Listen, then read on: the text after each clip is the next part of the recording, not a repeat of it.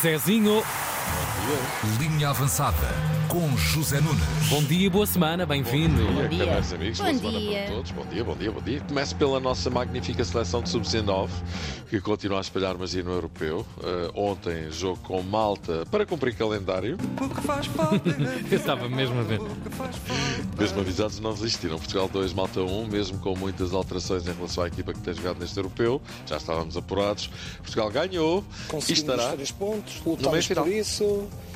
procuramos resolver eh, os problemas de jogo. O adversário também tem eh, qualidade, jogava em casa, motivado pelo público. E pronto, mas apesar de tudo ganhámos, Joaquim Mulher, selecionador nacional, mais um jogo, mais uma vitória, mais uma corrida, mais uma viagem. E menina bonita não paga. Não paga, mas também, Também não, não suba. Suba, menina, suba. E agora venham de lá as meias finais. Espanha, Noruega, acredito mais na Noruega. Bacalhau da Noruega. À partida ficou com a espinha e nada mais. A aposta do meio é para nós. E se for, possivelmente jogaremos a final do Europeu com a Espanha. E aí a conversa é outra, claro. Mas. Está muito positivo, Zé Nunes. Exato, da maneira que os nossos meninos jogam, vai tudo a eito. Portugal joga muito e. Grande Jorge Palma. Já está recuperado do- desse concerto, Jorge É Palma, verdade. deve no, ter, no live. Deve ter dado possivelmente o melhor concerto desta edição do Nós Live. Ui, ui, É ui. Eu vi um coro, inclusive é o Zé. Nunes. Sim, sim. Arctic Monkeys, Red Hot Chili Peppers, Kings of the Stone Age, ok, tudo muito bom. Mas o Jorge levou a palma a essa rapaziada toda com um sorriso nos lábios, ainda por cima.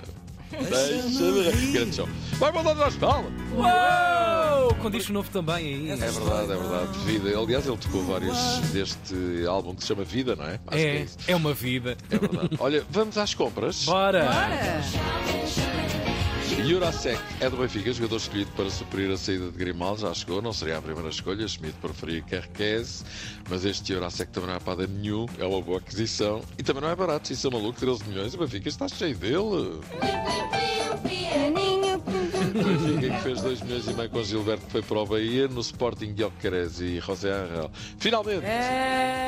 Estão agarrados e já não fogem. E no Porto continuam as indefinições em relação aos jogadores muito importantes que estão a ser cobiçados pelo mercado. Taremi pelo Milan, que o quer muito nas suas fileiras.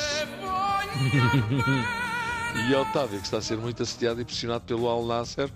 Ronaldo já falou com ele. E a brincar, a brincar, o Jorge Paulo já fez um hat-trick em pouco tempo nesta linha avançada. Mas é, até 15 de julho, Otávio só custa 40 milhões, pelo que não custa perceber que dificilmente o Porto, nestas circunstâncias, e se o Al Nasser o quiser levar, o conseguirá segurar, mais abaixo com 15 milhões de salário anuais em cima da mesa. E lá vamos nós! Ainda por cima, o seu empresário voltou à carga dizendo que o Otávio tem muitas propostas. Quem é que não gostaria, diz ele, de jogar na Arábia Saudita e tal? E quando voltasse de férias, iam decidir a, a- a vida dele. Somando isto tudo, a coisa aparentemente não está muito virada para a sua permanência no Porto. Mas vamos acreditar nos dotes persuasivos de Conceição e Pinto da Costa. A partir de 15 de julho, o Otávio já custará 60 milhões a quem o quiser levar, pelo menos isso, não é? Vamos lá ver se se consegue. Volta ao Benfica, de acordo com os jornais. A possibilidade de João Félix regressar ao Benfica por um empréstimo não está descartada. O Atlético de Madrid não está a conseguir vendê-lo de forma a recuperar os 126 milhões que pagou por ele. É verdade. Félix não está a traçar uma boa fase.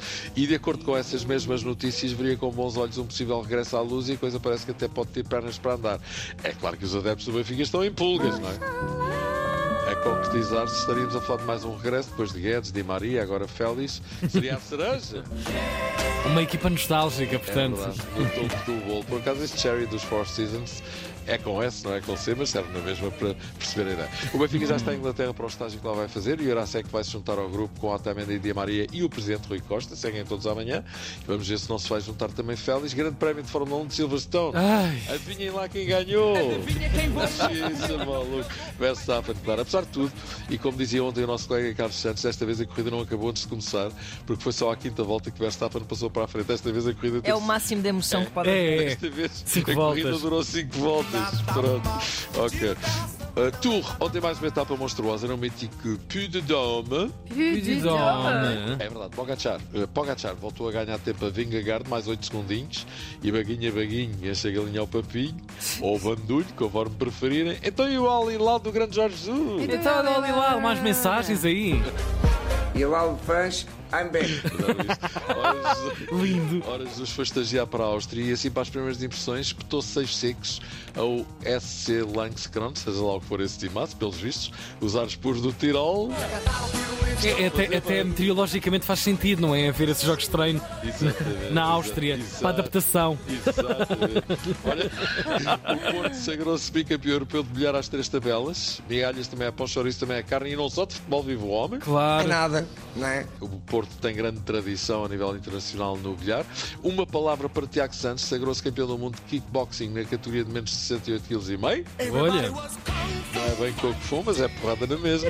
Parabéns ao Tiago Santos e Campeão parabéns a vocês por serem quem são. oh, oh Zé, Um Linha beijinho. avançada. para aí. Tina 3. Que eu preciso puxar pela tua memória, Zé Diga, Nunes. Você lembra-se o que é que estava a acontecer neste dia em, em, em 2016? Sete, anos, sete mágicos anos. Então não me lembro. Eu estava lá.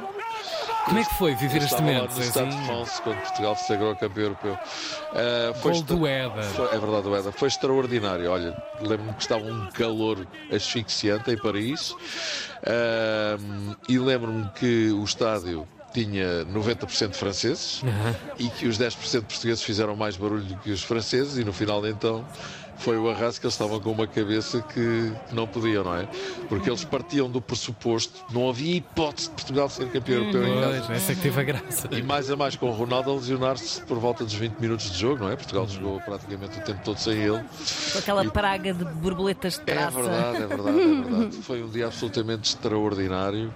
Ahm, toda a rapaziada da RTP da Antena 1 que lá esteve, recordam-se bem, com certeza, desse dia absolutamente maravilhoso e que vai, vai ficar gravado Claro que nossas sim. Sem é dúvida. Claro que sim. É verdade. Olha, um beijinho Abracinhos. Beijinhos. Até amanhã, boa semana. Até já. Estas são. Estas são. As manhãs da 3.